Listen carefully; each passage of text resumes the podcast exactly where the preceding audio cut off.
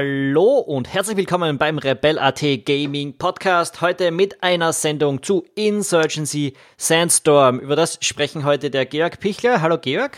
Hallo. Und ich, der Tom Schaffer. Wir sind heute zu zweit, nachdem dass sie dieses Wochenende in Wien gewesen ist und wir das dann mit dem Sound nicht so hingekriegt haben. Sonst hätten wir nämlich über Into the Breach gesprochen, was jetzt wahrscheinlich nächste Woche passieren wird.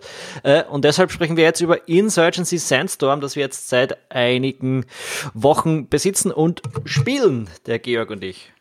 Georg, äh, drei Sätze, was ist das?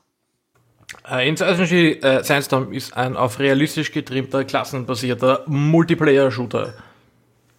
Genau, Multiplayer-Shooter hat. Äh, Im Prinzip ist er aufgeteilt in zwei verschiedene Spielarten, nämlich kooperativ oder kompetitiv. Äh, das Spiel ist von, äh, lass mich nichts falsches sagen, New World Interactive heißen die, glaube ich. Äh, es ist der zweite Teil der Serie. Der erste ist so sehr beliebt in einer gewissen Nische. Der ist damals noch so auf dem, auf der 2014, glaube ich, ist er offiziell erschienen, 2013 so in Early Access, ähm, auf der Source Engine.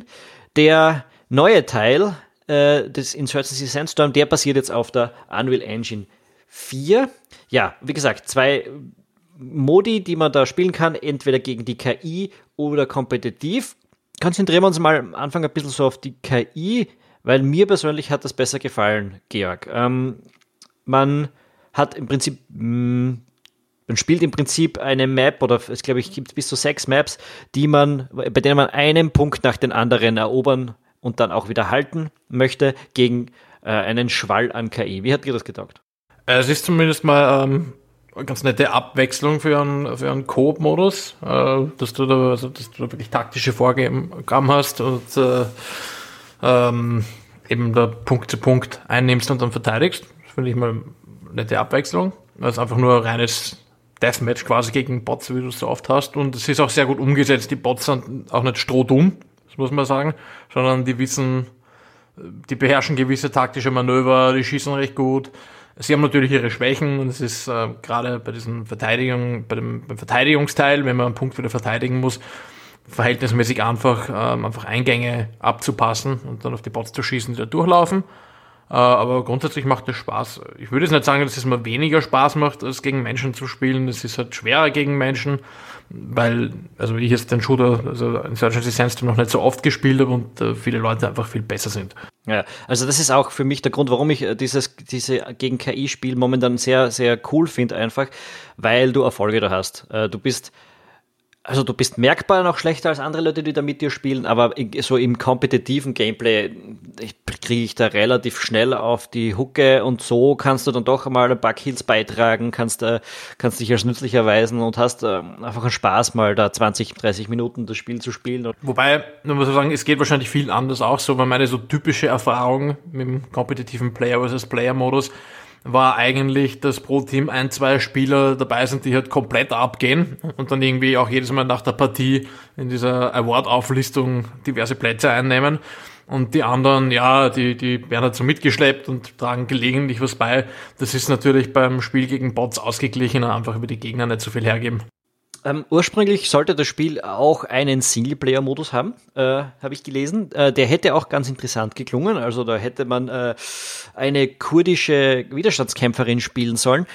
Das ist jetzt irgendwie dem, dem Aufwand zum Opfer gefallen. Es ist jetzt momentan ein reiner Multiplayer-Shooter. Ich weiß ehrlich gesagt nicht, wie der Stand ist, ob das noch nachgereicht wird, wirklich irgendwann, oder ob das einfach nur endgültig gekübelt ist. Ähm, so ist es ja so, man spielt Sicherheitskräfte gegen Insurgents. Also die heißen zumindest mal nicht Terroristen, äh, aber es ist irgendwie so dieses bekannte Layout, wie man es auch aus Counter-Strike kennt, also arabische Rebellen gegen, ähm, gegen Sicherheitskräfte. Die, die Insurgents sind so, ich weiß nicht, hast du das Gefühl gehabt, das sind Good Guys, das sind Freiheitskämpfer oder so, oder ist die gut-böse Verteilung da auch ähm, relativ standardmäßig? Also in der Beschriftung zwar nett, aber optisch würde ich dann schon sagen, weil du hast dann schon die Insurgents, die Aufständischen, das sind dann halt doch so irgendwie deine typischen äh, Leute in einschlägiger Kleidung, alle mit diesen Palitüchern und so. Ähm, das, ich sag mal, ein gewisses Klischee hat man da nicht ausgespart. Ja, äh, es ist relativ schwierig zu sagen. Es ist auch ganz interessant, das Detail, dass man auf Seiten der Sicherheitskräfte Männer und Frauen spielen kann, auf Seiten der, der Insurgents nicht. Also da schwingt auch diese eine, eine unterstellte patriarchale Gesellschaft mit. Es ist ja nicht ein reales Setting, es ist, das Spiel sagt jetzt, glaube ich, nicht explizit, es ist in Irak oder im Afghanistan, aber es stellt sie halt so dar, wie man das kennt. Und es könnte quasi in solchen Gegenden spielen. Ich habe das jetzt mich mit dem Lore nicht so auseinandergesetzt, um das politisch endgültig beurteilen zu wollen. Wollte es aber ganz kurz erwähnt haben. Ja, eventuell ist das ja auch ein, ein Mitgrund dafür gewesen, dass es jetzt keinen Singleplayer äh, gibt, weil man natürlich, wenn man jetzt einen Modus macht, eine, eine kurdische Widerstands- Kämpferin spielt, dann macht man sich natürlich politisch ein gewisses Fass auf. Das kann riskant sein, das äh, könnte auch Spieler abschrecken, was dann aber ganz normaler Multiplayer-Modus, wo du keine dezidierten Zuschreibungen hast, natürlich nicht ist. Das, das hat man eventuell einfach der Massentauglichkeit geopfert. Bin ich nicht sicher. Also ich glaube, man hätte das durchaus erzählen können und ich hätte das schon spannend gefunden. Das wäre mal anders als die, diese AAA-Geschichten, wo toller westlicher Superheld bringt 14.000 Araber am Weg zum Weltretten um. Äh, also weibliche kurdische Widerstandskämpferin. Natürlich ist das politisch brisant, aber genau deshalb vielleicht auch nicht uninteressant. Ja, ich hätte es cool gefunden. Die Frage ist halt, ob du ähm, so viele Spieler erreichst mit einem non-deskripten, sage ich mal, Multiplayer-Setting. Okay, also ich glaube, wir haben es aber jetzt mal gut, gut, zusammengefasst. Insurgents gegen Security Forces in einem kompetitiven und in einem kollaborativen Modus. Ähm, reden wir ein bisschen über das, was das Spiel eigentlich abhebt. Das, das ist einerseits das Gameplay, zu dem kommen wir vielleicht noch ganz, aber reden wir vorher über die Inszenierung. Es ist jetzt nicht so, dass Insurgency Sandstorm so gut ausschaut wie Battlefield 5, aber es wird deutlich detaillierter gemacht als PUBG, was natürlich logisch ist, die Maps sind um einiges begrenzter. Die Engine ist ähm, theoretisch dieselbe, aber die Maps sind einfach äh, in einem komplett anderen Fokus. Äh, ich finde diesen Detailgrad, der genügt für mich in fast allen Situationen äh, völlig. Also nur so am Start, wenn du dann deinen Gegnern ein bisschen, deinen Mitspielern für, für 30 Sekunden nachrennst, wo es zum ersten Encounter kommt, da hast du ein bisschen Zeit, dich umzuschauen und da schaut es dann teilweise ein bisschen tröge aus. Aber sonst, finde ich, schaut es eigentlich ziemlich gut aus. Und du? Äh, für einen Multiplayer-Shooter ist es echt ziemlich detailliert sogar. Da gibt es durchaus andere Games, die nicht so alt sind, die diesen Detailgrad nicht hinkriegen. Ähm, und wie du schon sagst, selbst da, wo es vielleicht ein bisschen grob schlechter ist oder wo halt einfach nicht so viel zum Sehen ist, das geht dann im Kampfgeschehen ziemlich unter. Also ich sage mal so, wenn ich mir überlege, wie ich jetzt durch irgendein Haus renne, um die Gegner zu flankieren, habe ich jetzt nicht großartig Gedanken, äh, Zeit, mir Gedanken über die Inneneinrichtung dort zu machen. Das stimmt, aber ich finde, es, es wirkt auch so wie ein einigermaßen realer Ort. Also die, die, der Detailgrad passt. Es ist nicht so, wie, dass du durch leere Hallen mit äh, Kisten drinnen rennst die ganze Zeit, sondern. Ja, es ist, es, es ist glaubwürdig, Stadt, ja. es ist glaubwürdig und sehr individuell gestaltet. Also es ist jetzt nicht irgendwie endloses Recycling von denselben Assets überall. Sie haben sich schon Mühe gegeben, dass das alles irgendwo sag ich mal, handcrafted ausschaut und organisch wirkt. Mhm. Und wenn es dann losgeht, also so richtig ins Geballer und so, dann wird es auch spektakulär, weil ich finde, mit den Effekten, auch grafisch, machen sie schon enorm viel. Also wenn dort die Molotow-Cocktails herumfliegen und die Rauchgranaten hochgehen und äh, die Schüsse einschlagen und so weiter und so fort und das, das, das, das Mündungsfeuer aufblitzt in, im Rauch oder so, das schaut alles ziemlich gut aus. Äh, die Luftschläge daherkommen.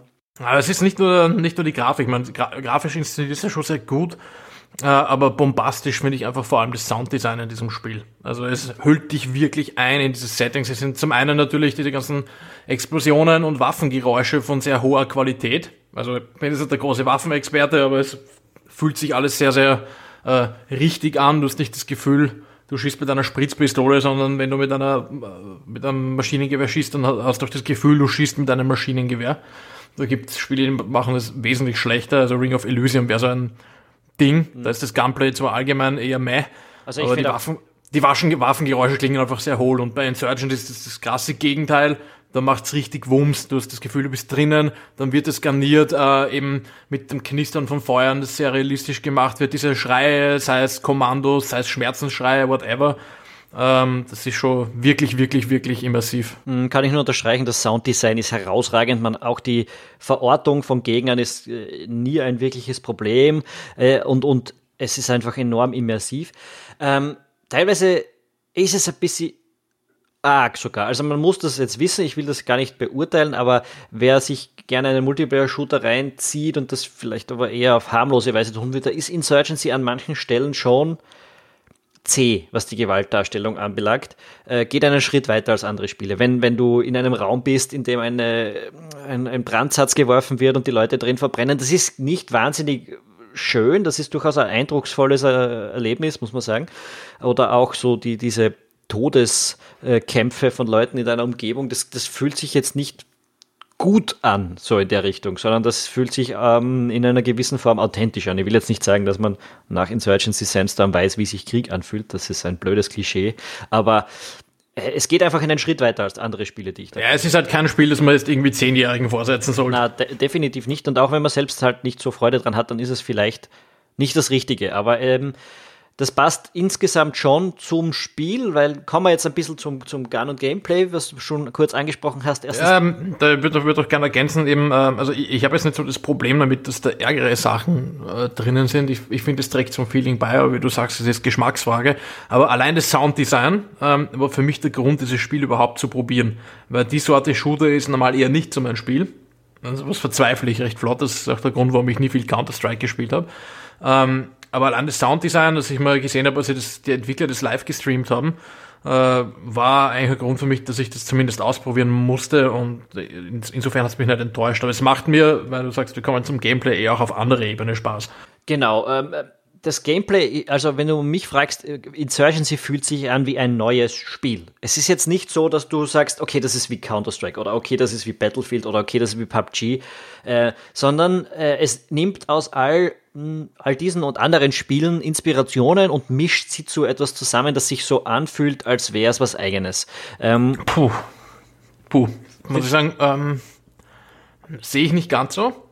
Also es, es nimmt sich natürlich, äh, also es fühlt sich deswegen anders an wie Counter-Strike, was einfach modern ist. Es rennt mit der Unreal Engine, man hat Dinge drin wie Piken und so weiter, die man von einem Taktik-Shooter mittlerweile eigentlich erwarten müsste. Und Counter-Strike, wir haben es ja schon erörtert, es gibt ja den Podcast zum, zu äh, Counter-Strike äh, Danger Zone, den wir vor nicht allzu langer Zeit veröffentlicht haben. Ähm, jedenfalls Counter-Strike fühlt sich an wie in der Zeit stehen geblieben, mittlerweile. Und dieses Spiel ist eigentlich das, was Counter-Strike heute sein könnte, wenn es sich seit Global Offensive weiterentwickelt hätte, was es nicht hat. Äh, sind die Maps größer und die Objectives sind ein bisschen anders gestaltet. Okay. Also das aber, Gunplay aber, ist anders, die Maps sind größer, es gibt mehr Waffen, äh, die Maps sind anders gestaltet, der Mode ist anders, aber du sagst, das ist eigentlich na, das, Grundkonzept, das Konzept ist das gleiche. Du hast, du hast quasi Sicherheitskräfte gegen Terroristen, Insurgents, whatever, und es, es geht halt irgendwie um ein Objective und in dem Fall musst du halt nichts aber in die Luft jagen. Ist, das ist der Mode. Ja, aber schau, das, das, das Spiel ich sehe aber den Grund, ich sehe den grundsätzlichen Gameplay-Unterschied Unterschied nicht. Also ein riesiger Unterschied ist allein, dass du beim dritten Kill, äh, beim dritten Treffer im Eimer bist. Das ist bei Counter-Strike überhaupt nicht so. Äh, du, es ist so, extrem reduziert, was das HUD anbelangt. Also es spielt sich überhaupt nicht wie Counter-Strike. Du hast schon recht, Counter-Strike wenn es sich entwickelt hätte, könnte viel näher an dem heute dran sein. Also wenn, wenn du heute ein Counter-Strike von null beginnst und sagst, du möchtest all die, diese realistischen, authentischen Sachen drin haben, ja. ja aber, du, aber so wie es ist, hat es nicht, hat's nicht wahnsinnig viel damit zu tun. Es ist so. Also ich finde schon, es, ist, es zeigt quasi die Evolution, die Counter-Strike sein könnte. Ich sage nicht, dass es ein 1 zu 1 in die Zukunft portiertes Counter-Strike ist, aber wenn sich Counter-Strike weiterentwickelt hat, dann könnte es genau dieses Spiel sein. Ähm, überleg da einfach einmal eine größere Version von, von Dust 2 ähm, in dieser Grafik umgesetzt, äh, wo du dann halt mehrere Objectives drin hast und schon sind wir wieder sehr nah an Counter-Strike. Du hast am ja, Anfang dieses, Waff dieses Waffen kaufen und so, ja.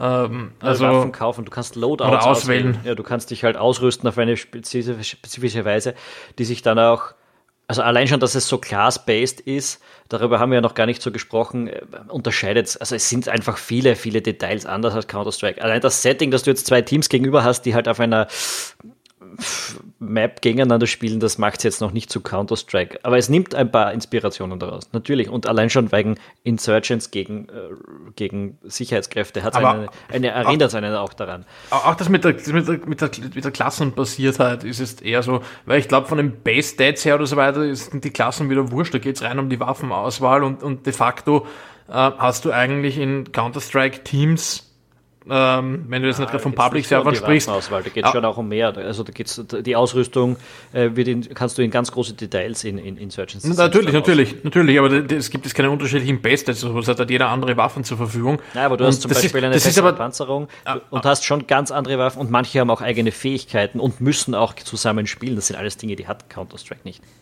Natürlich, natürlich, aber es gibt auch zumindest grob bei Counter-Strike sowas wie Klassen, weil der eine macht halt den Sniper, der andere ist halt mehr damit beschäftigt zu rushen. Es ist natürlich alles viel weniger komplex, was auch einfach der nicht, nicht äh, fortgeführten Entwicklung dieses Spiels äh, ist, ist okay. Äh, lassen, lassen wir diesen, was ist es jetzt gleich oder nicht, ein bisschen äh, aus der Spiele, aus der, aus der Diskussion raus, ähm, um, um das Klassensystem zu reden. Also sagen wir, es, es gibt, äh, wie viel, ich habe vergessen die Zahl der Klassen, aber es gibt einen Commander, es gibt einen Observer, es gibt einen Nahkampfexperten, es gibt einen Sniper, es gibt einen Allrounder und jemanden, der mit Explosives herum äh, hantieren kann.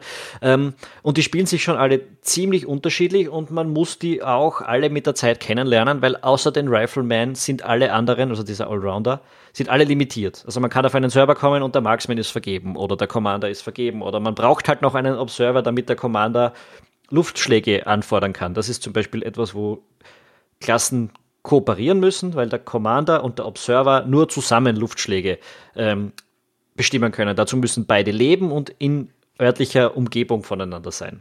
Und das ist interessanterweise gut gemacht. Ich habe mir die ein oder andere Klasse wird sicher ein bisschen weniger von mir gespielt. So der Gunner zum Beispiel ist nicht immer meins. Aber ähm, ansonsten ist es so, dass ich eigentlich alle ganz gern ausprobiert und gespielt habe.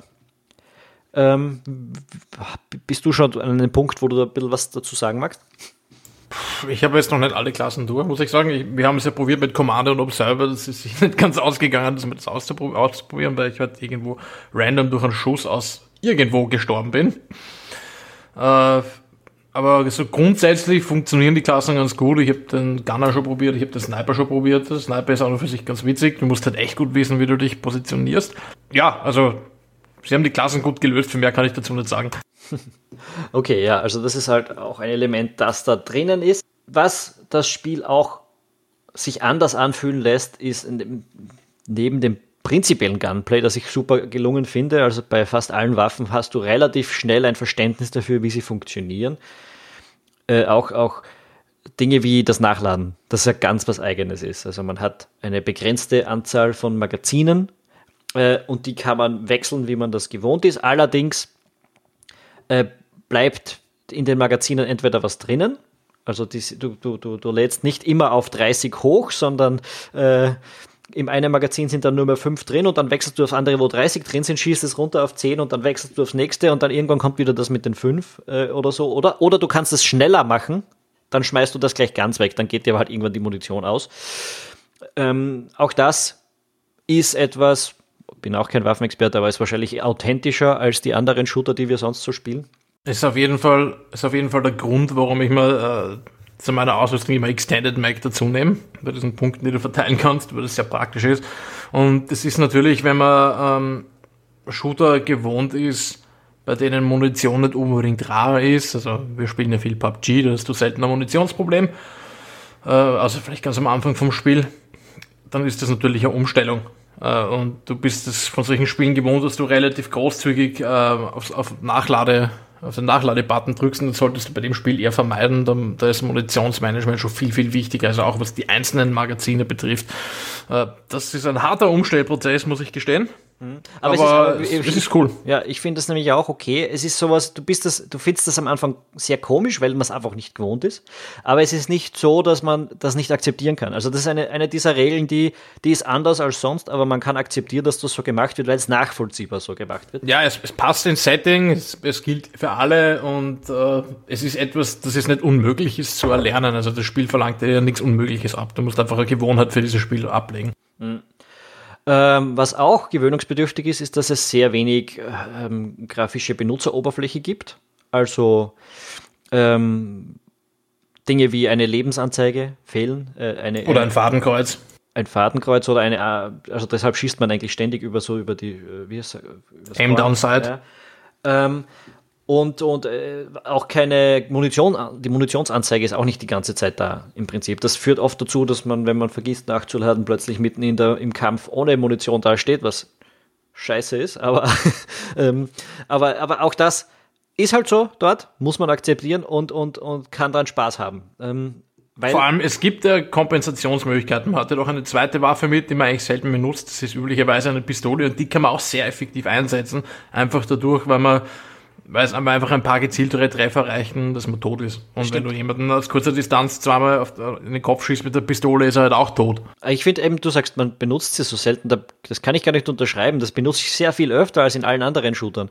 Ähm, weil ich hier eben, wenn man die Munition ausgeht, schnell auf die erste Waffe wechselt. Im PUBG wechsle ich nie auf die Handfeuerwaffe, auf die, also auf die Faustfeuerwaffe. Ne?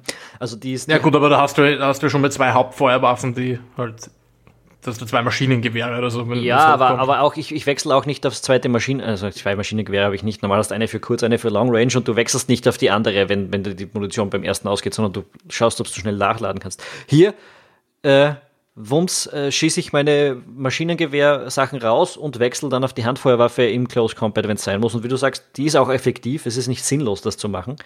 Ähm, ja, das Lustige ist, davon kann man eigentlich auch für PUBG ähm, lernen, weil was ich zum Beispiel bei PUBG immer noch nicht mache, aber machen sollte, ist zum Beispiel, wenn ich mit meiner Long Range Waffe bei der DMA oder so für irgendwen schießen, ich habe ein paar Mal getroffen, statt nachzuladen, und dem damit Zeit zu geben, hinter irgendeine Deckung zu hüpfen oder so, ist es eigentlich besser, dann die, keine Ahnung, das, das Submachine Gun auszupacken und dann einfach mit Spray and Pray zu finishen. Ähm, also diesen, diesen fluideren Umgang mit den Waffen kann man sich eigentlich fast wieder mitnehmen zu, von Insurgency zu PUBG. Ja, macht einen vielleicht zum besseren Spieler, aber hier auf jeden Fall gibt es wahnsinnig viel Sinn und, und du mach, ich habe es also auch ganz viel selbstverständlicher gemacht. In anderen Shootern wäre es vielleicht auch sinnvoll, aber ich tue es aus irgendeinem Grund nicht. Hier das Spiel vermittelt mir sehr gut. Bam, du hast keine Munition mehr. Äh, und weil das Nachladen so fucking lange dauert, gehe ich ganz automatisch auf Plan B über. Ja? Das, bei, bei PUBG zum Beispiel, wir kommen immer wieder auf das zurück, weil wir es einfach viel spielen, aber bei PUBG habe ich oft das Gefühl, wenn ich mich eine halbe Sekunde hinter einer Wand verstecken kann, lade ich eher die jetzige Waffe nach, als dass ich auf die, auf die Handfeuerwaffe wechsle, die einfach auch weniger effektiv ist. Hier ergibt es einfach instinktiv Sinn, die Handfeuerwaffe rauszuziehen. Und das hängt alles mit diesem fantastischen Gunplay und und diesem Nachlademanagement einfach zusammen, dass beides diese, dass, dass das Insurgency von anderen Spielen stark abhebt und sich deshalb auch eigenständig anfühlt, finde ich. Ja, man wird natürlich durch das Nachladesystem auch fast dazu gezwungen, dass man die Zweitwaffe stärker nutzt. Das stimmt schon. Ja, gut. Ähm, ich habe im Web gelesen, einige Leute haben Probleme mit Bugs, haben Probleme mit der Performance. Das ist was, das kann ich jetzt sehr schwer nachvollziehen. Ich habe einen 1070 Ti, äh, auch beim Streamen auf Twitch ähm, hat das überhaupt keine Probleme vom, vom Performance-mäßigen bei mir gegeben. Auch Bugs sind mir jetzt eigentlich wenige aufgefallen. Ich meine, ich habe teilweise gesehen, dass ich unten in einem Haus sitze und Typen, die im ersten Stock rennen, haben einen Schatten auf die Unterseite der Decke geworfen. Ähm, aber das war es dann auch schon. Ähm, nichts, nichts urdramatisches, was ich jetzt miterlebt hätte. Ist das bei dir anders? Na, technisch habe ich eigentlich keine, keine nennenswerten Probleme gehabt. Eben äh, die Schatten, die du angesprochen hast, sind mir auch aufgefallen, dass es manchmal passieren kann, dass Schatten irgendwie durch Wände oder durch, durch Decken halt gehen. Ähm, wenn ich dem Spiel irgendeine Schwäche ankreiden möchte, dann ist es eher, dass das Level-Design manchmal nicht ganz nachvollziehbar ist. Also es, es gibt zum Beispiel in mehreren Levels so Stellen, die eigentlich definitiv erreichbar ausschauen, keine Ahnung, so ein Steinplateau neben am Weg, das super wäre, um von, von dort aus zu snipern, auf das du nicht hinkommst, weil dort eine fucking unsichtbare Wand ist und sowas muss dann eigentlich auch nicht sein, weil es bricht einerseits die Immersion und zweitens ist es halt einfach nervig. Das habe ich jetzt nicht so mitgekriegt, aber andere Dinge, ähm, die mich doch gestört haben. Einerseits das Vaulting, ganz kurz dazu, das Vaulting funktioniert nicht immer so gut. Äh, da ist man eh viele Probleme gewohnt, auch aus anderen Spielen, aber hier. Ja, also im Grunde ist es ja eh nur auf Fenster beschränkt. Na, natürlich schon auch auf Mauern und, und ein paar anderen Dingen, aber man kommt nicht so, man ist kein Free Climber, äh, das mal sicher nicht, aber äh, es ist auch ist ein bisschen buggy teilweise. Ähm, und das andere, was mir aufgefallen ist, weil du das Level-Design angesprochen hast, die grundsätzlichen Levels sind ziemlich geil, finde ich, aber äh, im, im Game Design am, am Level, da gibt es dann teilweise so Dings, es gibt so, nimm einen Punkt ein und dann gibt es rund um diesen Punkt verbotene Zonen, mehr oder weniger. Da gehst du rein und das flasht dir dann am Bildschirm ein, du betrittst eine verbotene Zone. Und ich habe bis jetzt noch nicht ganz verstanden, warum es diese verbotene Zone gibt und was das genau soll. Äh, das ist so der einzige Immersion-Punkt, der mir aufgefallen ist. Dass der, der, der wirft mich raus und ich weiß nicht wirklich, was, was das Spiel da jetzt von mir verlangt. Naja, sie wollten halt, ich glaube, sie wollten einfach quasi glaubwürdig wirkende Karten bauen und eine Karte wirkt halt nicht mehr besonders glaubwürdig, wenn du jede Begrenzung von der Karte, die du haben möchtest, aus spielerischen Gründen mit einer Mauer zupflasterst. Ähm, deswegen haben sie es wohl mit diesen Zonen gemacht, aber das ist halt auch wieder irgendwie merkwürdig. Äh, ja, weil, es ist einfach, ist ja nicht so, als würde ich mich jetzt so weit vom Kampfgeschehen wegbewegen, sondern solche Zonen sind teilweise 40, 50 Meter vom, vom aktuellen ähm, umkämpften Punkt entfernt. Also das ist irgendwie, wenn du zu weit ins Gegnerreservoir vordringst, dann da lässt dich das Spiel das eigentlich nicht oder verdeutlicht dir, dass du da jetzt eigentlich nichts zu suchen hast.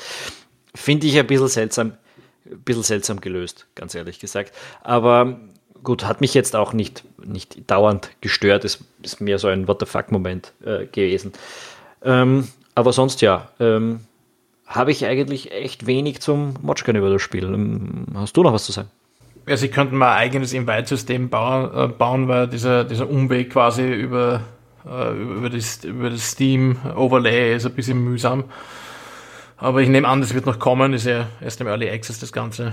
Ah, das Spiel Und das ist, ist auch nur ein. Das Spiel ist draußen. Äh, Geht mittlerweile das Final? Okay. Das Spiel ist final. Ähm, äh, das Spiel ist draußen und, und kommt heuer auch irgendwann für Konsolen. Ich finde, das Invite-System ist jetzt nicht so wahnsinnig störend gewesen. Ich meine, ja, also ich, ich mag es ich mag's lieber, wenn es quasi direkt ins Spiel integriert ist, wie eben zum Beispiel bei PUBG und diversen anderen Titeln, wo man nicht zuerst irgendwie in, in einem Steam-Chat auf einen Button klicken muss und dann erst im Spiel selber wieder in ein Team zu joinen. Das ist ein bisschen komisch. Das könnte man vielleicht verbessern, aber das ist erst eine Detailkritik, sage ich einmal.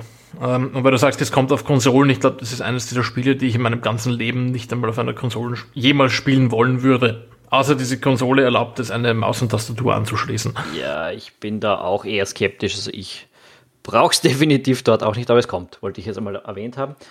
Ähm, ja, damit, damit hätten wir es eigentlich. Äh, vielleicht noch zur Erwähnung, das Spiel ist kein Vollpreistitel, was mich angesichts des Production Value dann doch überrascht hat, eben insbesondere, weil dieses Gameplay sich so gar nicht billig anfühlt. Es, ist ein, es kostet derzeit 27 Euro auf Steam.